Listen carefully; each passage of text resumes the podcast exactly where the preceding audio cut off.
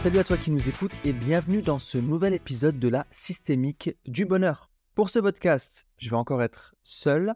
Aujourd'hui, je te viens avec un nouveau sujet qui s'appelle Orio. Bravo si tu trouves la référence. Quand la sagesse surpasse l'intelligence. Avant de commencer le sujet, je vais te demander de t'abonner et de partager ce podcast dans le but de nous aider à le faire connaître au maximum. Et pour t'introduire le sujet, je vais commencer par une histoire de Nasreddin Hoja, qu'on appelait aussi le sage qui était fou. À l'époque où les ponts étaient encore rares sur le fleuve, Nasreddin travaillait comme passeur. Avec sa petite barque, il faisait traverser les gens d'une rive à l'autre, contre quelques misérables piécettes. Un jour, un grand savant, les bras chargés de livres, prit place dans la barque. Nasreddin lui souhaitait la bienvenue et parla avec lui de choses et d'autres. Le savant se rendit compte que Nasreddin ne maîtrisait pas bien la grammaire et que sa façon de parler n'était pas très recherchée. Il lui demanda Mon ami, n'es-tu jamais allé à l'école Euh, non, lui répondit timidement Nasreddin, en continuant de ramer. Alors, mon ami, sache que tu as perdu la moitié de ta vie. Nasreddin fut vexé, mais garda le silence. Lorsque la barque fut parvenue au milieu du fleuve, un courant rapide la renversa, et les deux hommes se retrouvèrent à l'eau, assez loin l'un de l'autre. Nasreddin vit le savant qui se débattait pour ne pas se noyer. Il lui cria Est-ce que tu as appris à nager, maître Non lui répondit le savant en continuant à se débattre. Alors mon ami, tu as perdu ta vie tout entière. Voilà pour l'histoire qui fait ici la distinction entre intelligence et sagesse. Avant de commencer, j'aimerais dire que être intelligent ne veut pas forcément dire être sage. Mais être sage, c'est forcément être intelligent.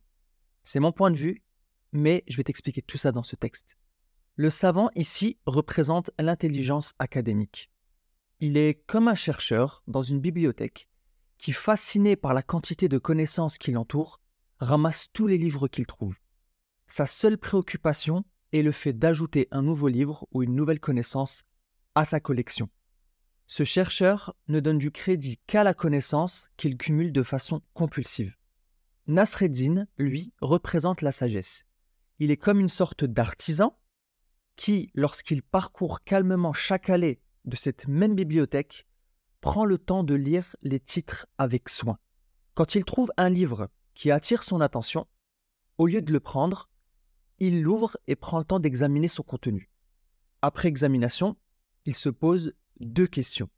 Est-ce que ce livre est utile et est-ce que son contenu a une application dans le monde réel? Contrairement aux savants qui cherchent uniquement collectionner la connaissance, le sage, lui, recherche le fait d'obtenir un outil ou une connaissance pratique qui peut être utilisé pour améliorer sa vie ainsi que celle des autres. C'est pour ça que si le livre ne répond pas à ces critères, il le remet à sa place et continue sa recherche. Et au travers de ces deux métaphores, pour expliquer en quelque sorte le savant et Nasreddin, l'intelligence et la sagesse, ce que je vais faire, c'est que je vais définir ce qu'est la sagesse et l'intelligence. Donc, d'un côté, on a l'intelligence. L'intelligence, c'est la capacité d'apprendre, comprendre et utiliser les informations apprises. Dans l'intelligence, on peut mettre des compétences telles que le raisonnement logique, la résolution de problèmes, la mémorisation et l'analyse. La sagesse, elle, au-delà même de l'accumulation et l'utilisation des connaissances, c'est la capacité de penser et d'agir, et j'insiste sur ces deux éléments, penser et agir, en utilisant des connaissances, de l'expérience, de la compréhension, du bon sens et une prise en compte systématique des conséquences. Ça veut dire qu'en fait, on peut dire que la sagesse, c'est la compréhension profonde de la vie, du réel, et c'est cette compréhension qui va guider nos actions pour notre bien-être et celui des autres, au travers de la mise en pratique de ces connaissances. En gros, si je devais résumer, la sagesse, elle va au-delà de la simple connaissance intellectuelle, elle englobe également la capacité à appliquer ces connaissances, à prendre des décisions et agir de manière éclairée et réfléchie. Je vais encore me répéter une fois, mais c'est fait de façon intentionnelle. La sagesse se manifeste par des actions et des choix qui reflètent une compréhension profonde et surtout des actions qui prennent en considération les conséquences sur le long terme dans le but de contribuer au bien-être individuel et collectif. La seule chose que le sage recherche, c'est le fait d'obtenir un outil ou une connaissance qui peut être mis en pratique et surtout qui peut être utilisé pour améliorer la vie. S'il est en présence d'une connaissance qui n'a aucune utilité dans la vie réelle, il passe son chemin. Et donc c'est ça la différence. Et c'est pour ça que je dis que il existe des personnes intelligentes qui n'ont pas de sagesse. Et le truc, c'est que lorsque l'intelligence est dépourvue de sagesse, ça mène à des décisions et des actions qui, même si elles paraissent logiques et correctes, ne prendront pas en considération l'impact sur le long terme, les conséquences éthiques ou émotionnelles, ou le contexte humain ou social, ce qui fait qu'une intelligence sans sagesse pourra résoudre des problèmes de manière efficace, mais pas nécessairement de manière éthique, judicieuse, bénéfique et avec un impact réel. Et pour ça, je vais donner des exemples. La création des réseaux sociaux, c'est le fruit de l'intelligence. Par contre, à leur création, on a mis en avant les bénéfices des réseaux sociaux, mais à aucun moment on a réfléchi aux conséquences négatives que ça peut avoir. Ce qui fait qu'aujourd'hui, on se rend compte que oui, ça amène des problèmes. Ça amène des problèmes parce que les gens ne savent pas les utiliser. Donc on se retrouve avec du harcèlement sur Internet, on se retrouve avec des problèmes d'addiction, et là où les réseaux étaient censés créer du lien, à certains moments, elles n'ont fait que les creuser. Parce que on a pris en compte uniquement les bénéfices, mais à aucun moment, à leur lancement, on a pris le temps de se poser les questions de ouais mais ça pourrait être quoi aussi les effets négatifs sur le long terme? Et comment faire justement pour les éviter? Ou au moins de communiquer dessus. Un autre problème lié à Internet, la pornographie. On commence tout juste à réfléchir à mettre en place une majorité numérique. Mais ça fait des années que ça existe. Et malheureusement, à aucun moment on a dit à ces sites web, bah, écoutez, il va falloir que vous sécurisiez vos sites de façon à ce que des mineurs ne peuvent pas avoir accès. Au lieu de ça, ils ont juste mis des pop-up. Et j'avais lu la dernière fois dans un bouquin que dans la majorité des sites pornographiques, lorsqu'on arrive sur le site, la seule chose qu'il y a, c'est une pop-up. Et les pop-up sont designés de façon très intelligente. On va mettre en grand et coloré le je suis majeur, et on va mettre en gris et en tout petit, ou dans une couleur moins percutante, le non, je ne suis pas majeur. Du coup, automatiquement, les enfants vont cliquer sur le je suis majeur. Et aujourd'hui, on se retrouve avec quoi? Ben, On se retrouve avec une moyenne d'âge du premier contact à la pornographie d'environ 8 à 9 ans. Ça veut dire qu'il y a des enfants beaucoup plus jeunes qui tombent sur ces sites. Et tout ça, ça amène des conséquences graves sur le long terme. Déjà, le premier contact à la pornographie à cet âge-là, c'est vécu comme un viol psychologique. Et ça laisse des traces.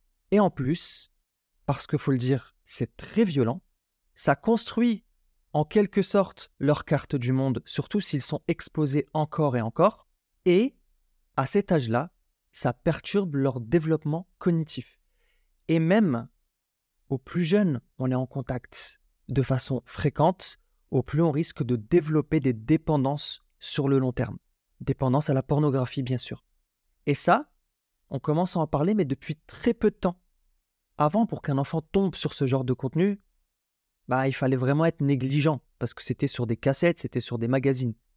Aujourd'hui, Internet, tous les enfants ont accès à Internet. Sur le smartphone qu'on leur achète, sur l'ordinateur de la maison, et parfois même à des âges très très jeunes, comme 11 ans, 12 ans, ils ont un ordinateur dans leur chambre, ce qui fait qu'en fait, il n'y a pas possibilité de contrôler. Et vu que les parents n'en parlent pas, parce que c'est généralement tabou, bah, il n'y a pas de prévention. Mais tout ça, c'est parce qu'on n'a pas pris en compte les dangers sur le long terme. Et je trouve que ça a mis énormément de temps, cette réflexion de mettre en place une majorité numérique. C'est pareil pour la conscience numérique, par exemple. Internet, c'est magnifique, mais aujourd'hui, on se retrouve avec plein de problèmes liés à Internet. Le fait que des personnes l'utilisent très très mal et profitent de l'anonymat pour faire énormément de mal, comme le cyberharcèlement, comme les arnaques sur Internet, etc., etc. Et pour finir, je peux même prendre les conséquences de l'industrialisation, des énergies fossiles, et même de la déforestation. C'est qu'à un moment, on s'est dit que c'est magnifique, on va aller vers le progrès, on va aller vers la création de richesses pour améliorer la vie de tout le monde, sauf qu'on n'a pas pris en compte les conséquences sur le long terme, et on a commencé à s'en rendre compte avec le temps. Et aujourd'hui, bah, on paye les pots cassés. On n'aurait peut-être pas pu les anticiper tout de suite, ça je suis d'accord. Mais on aurait pu rester ouvert, et plutôt que de se lancer dans une quête du progrès, du développement, de façon rapide, sans même prendre en considération les méfaits, bah ça nous a amené là aujourd'hui. Et pourquoi? Parce qu'il y a eu de l'intelligence sans sagesse. Et aujourd'hui, il y a un autre souci, le problème de l'IA, l'intelligence artificielle.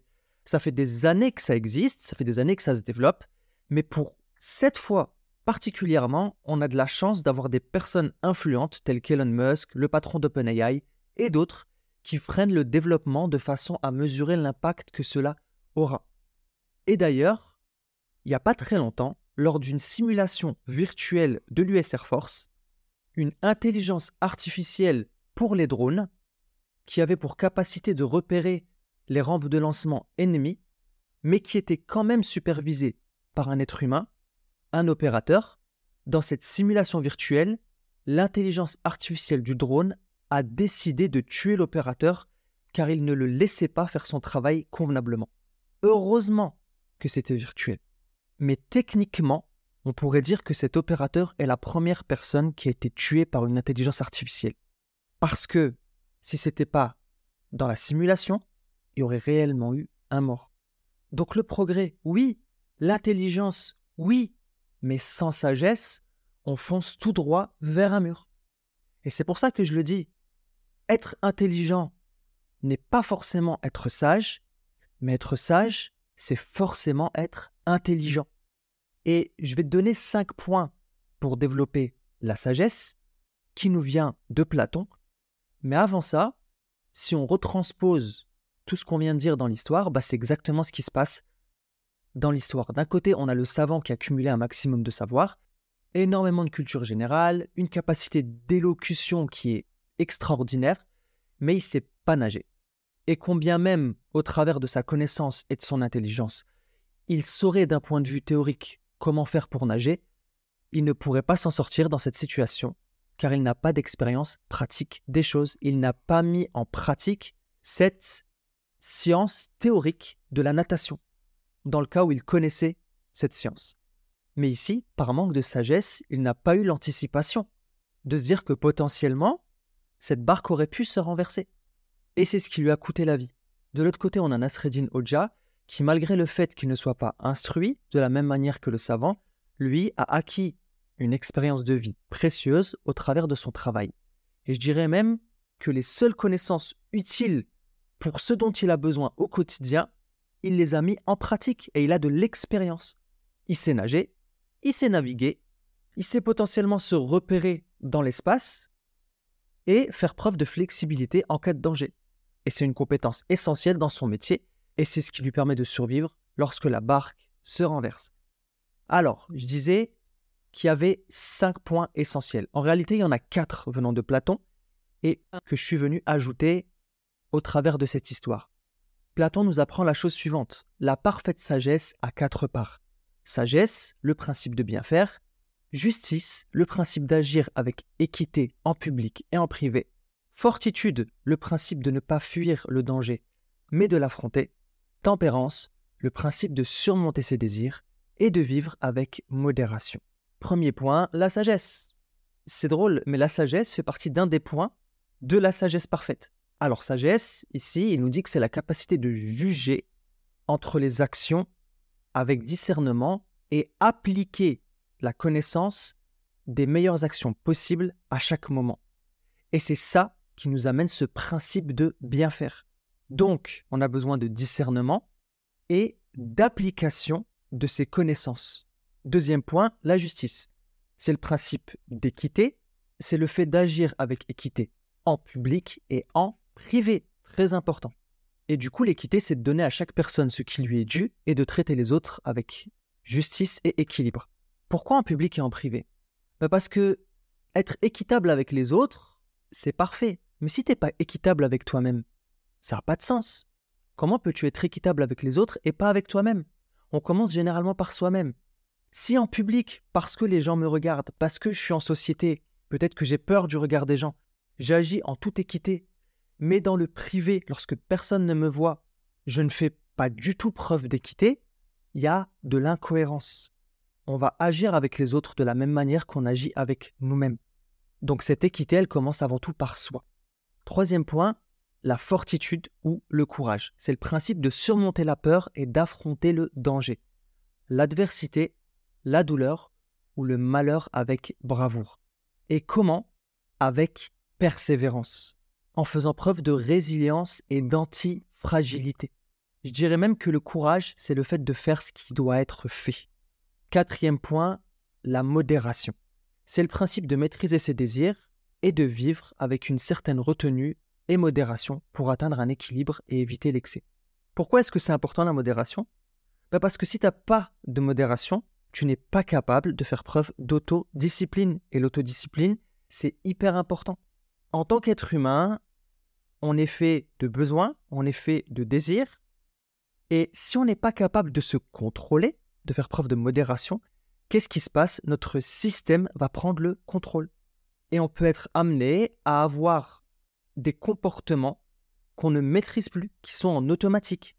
Comme le fait de scroller sur son téléphone toute la journée et de ne pas réussir à s'arrêter, comme le fait de boire de l'alcool en ne réussissant pas à s'arrêter, à manger du sucre sans s'arrêter, ou à faire des choses qui nous nuisent.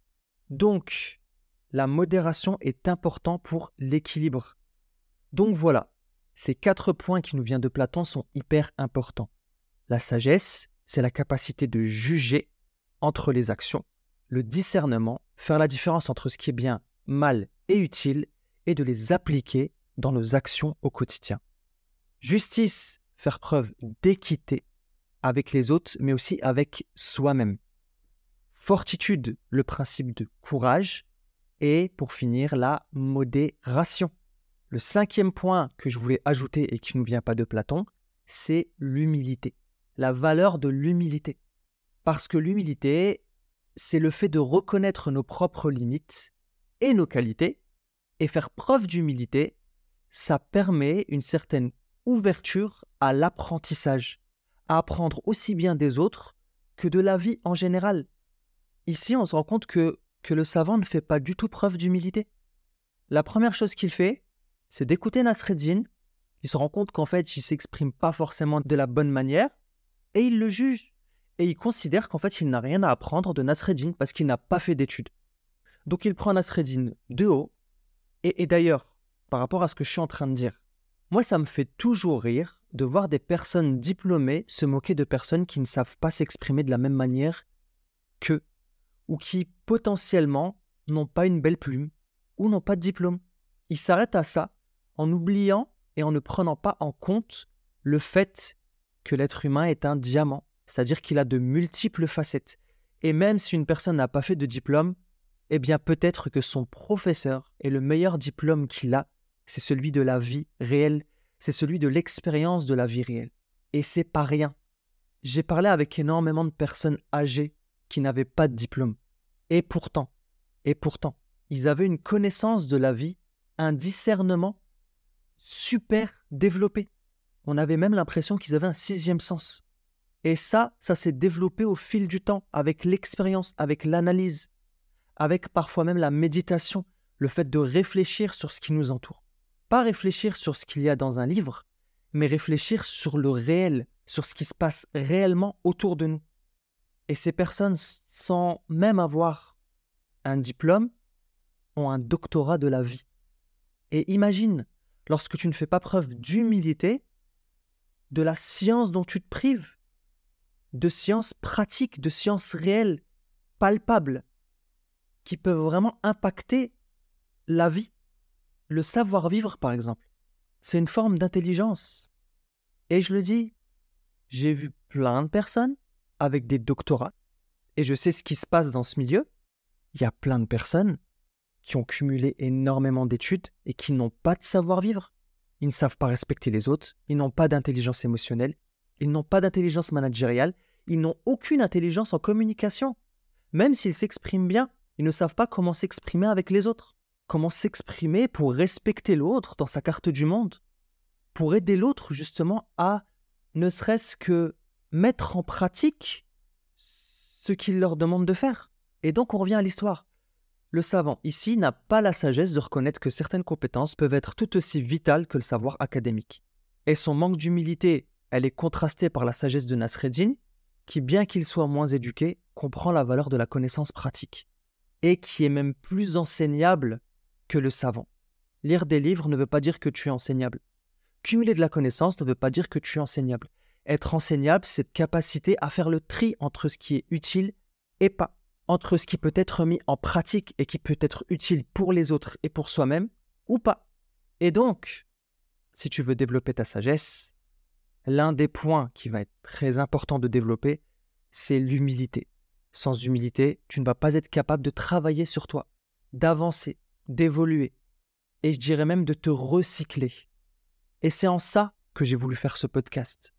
C'est justement pour appeler et surligner l'importance de la sagesse. On a manqué de sagesse ces dernières années. Peut-être même ce dernier siècle. Tout a été trop vite. Tout s'est développé rapidement.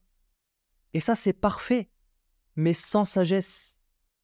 Il y en a eu, mais parfois trop tard. Ou parfois, on n'écoutait pas justement ces personnes sages.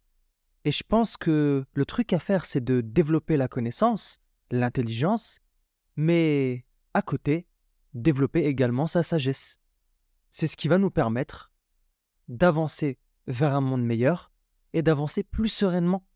Donc toi qui nous écoutes, je t'invite au maximum à développer cette sagesse, ce discernement, et surtout, surtout, à mettre en pratique ce que tu apprends et à te poser la question, qu'est-ce qui peut être mis en pratique ou pas? Est-ce que cette connaissance est utile ou pas Pour moi et pour les autres?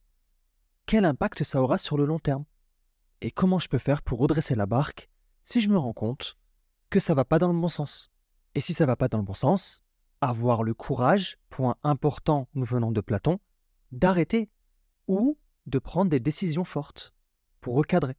Et c'est comme ça, je pense, qu'on pourra améliorer le monde. Je pense qu'on reviendra certainement sur ce sujet, peut-être dans les mois à venir ou les années à venir, parce qu'en réalité, on peut dire énormément de choses sur ce sujet. Avant de te laisser, je vais te demander de liker, de commenter, de partager ce podcast si tu l'as trouvé utile. Et quand je te demande de commenter, tu peux également partager avec nous ton mécontentement ou même les points avec lesquels tu n'es pas d'accord. Quoi qu'il arrive, c'est du feedback qui est important pour nous et ça va nous permettre justement, peut-être dans un autre podcast, de développer davantage ce sujet. En attendant, crois au maximum en ton potentiel, n'oublie pas d'être extraordinaire chaque jour.